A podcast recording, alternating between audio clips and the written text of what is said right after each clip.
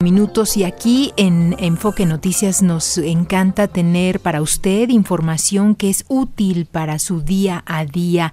Por ello vamos a profundizar en lo que tenemos como derechos, obligaciones eh, cuando se vive en un condominio y hay algunas veces que hay malas prácticas de administradores de unidades habitacionales. ¿Qué hacer? Bueno, pues acudamos a quien sabe más de esto. Ella es Claudia Galaviz, titular de la Procuraduría Social. ¿Qué tal? ¿Cómo le va, Claudia? Qué gusto saludarle. Muy buenos días. Hola, ¿qué tal, Josefina? Buenos días. Muchas gracias. Pues eh, un saludo para toda tu audiencia. Muchísimas gracias. Cuéntenos a qué estamos comprometidos, aquellas personas que son administradores, los condóminos y sobre todo, eh, en este caso, pues eh, cuando no se está actuando de buena forma. Claro que sí, mira, lo que comentas es fundamental, pero quiero comentarte un dato muy importante. Actualmente en la Ciudad de México más de cuatro millones de personas vivimos en propiedad en condominio y es fundamental que todos conozcamos nuestros derechos y nuestras obligaciones. Y una de ellas es a tener una representación, a tener un representante legal, que también podemos tener un comité de vigilancia y que estos estos comités de participación tienen que ser electos en una asamblea que es el órgano máximo de los conjuntos habitacionales. Y si alguna de las vecinas y vecinos que nos están escuchando tiene dudas sobre si su representación es legítima o no, puede hacer una consulta directamente en la Procuraduría Social para que puedan tener la certeza de que su administrador sí está registrado ante la Procuraduría Social. Solamente las eh, personas o digamos los condominios que están registrados bajo este eh, régimen de condominio, digo, valga la redundancia, eh, son las únicas personas que podrían tener este derecho de estar ante ustedes registrados. Es una obligación actualmente todo conjunto habitacional que esté eh, bajo la escritura pública de régimen de propiedad en condominio debe estar registrado con nosotros. Eso, si no lo están, entonces, ¿qué procede? Es un tema muy sencillo, mira, eh, dependiendo del total de las unidades privativas, eh, se determina el 20% para que puedan ingresar una serie de documentación que la verdad actualmente es un procedimiento súper ágil, pero es muy importante porque muchas veces se tienen administraciones convencionales, que quiere decir si hay una representación pero no está registrada ante la Procuraduría Social, pero no hay una representación legítima. Y si en algún momento necesitan el acompañamiento de alguna instancia o tienen que hacer algún trámite, no hay un representante legal.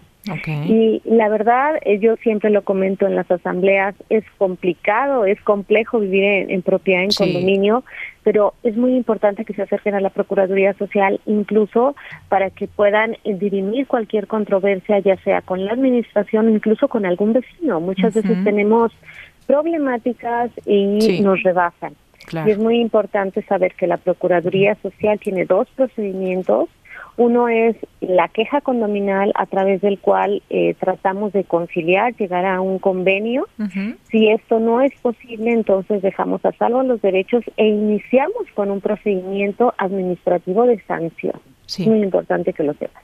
Y en este caso, cuando usted habla de un representante legal, ¿tiene que ser un abogado en específico? No, no, no, puede ser cualquier vecino, incluso cuando los vecinos no quieren participar eh, al llevar la administración, pueden contratar a una administración profesional.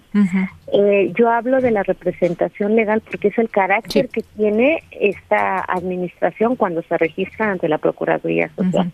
Estas quejas condominales que usted menciona, eh, ¿tienen que ser de manera presencial ante ustedes en la PROSOC o puede ser vía virtual en una página?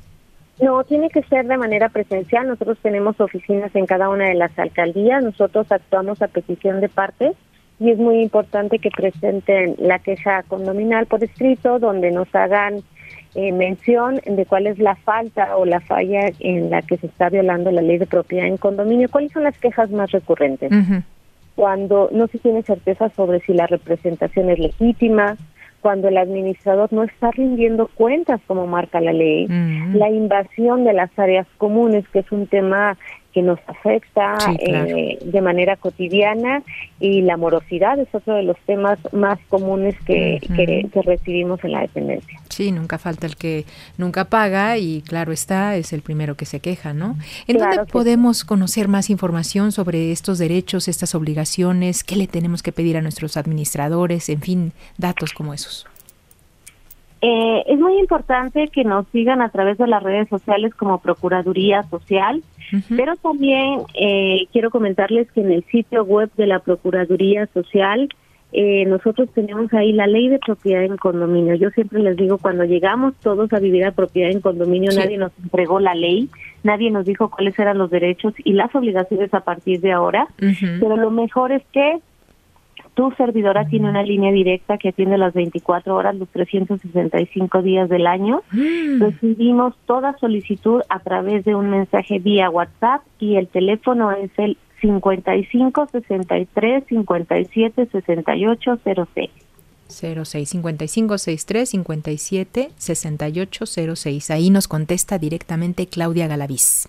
Así es, y quiero comentarte que cuando eh, las vecinas y vecinos se registran ante la Procuraduría Social, no importa que sea una unidad habitacional o un conjunto residencial, pueden recibir una serie de beneficios, entre ellos el programa de mejoramiento de obra mayor, con el cual podemos hacer obras como pintura, impermeabilización, sustitución de red hidráulica, lavado de cisterna, mantenimiento de elevadores. Es mm. de verdad una certeza ahora también la incorporación de los servicios públicos, completamente gratuito. Qué bien, pues vale la pena estar cerca de la Procuraduría Social y por supuesto conocer, insisto, nuestros derechos, nuestras obligaciones y además queremos felicitarla por su cumpleaños. Ay, muchísimas gracias, Josefina, qué linda.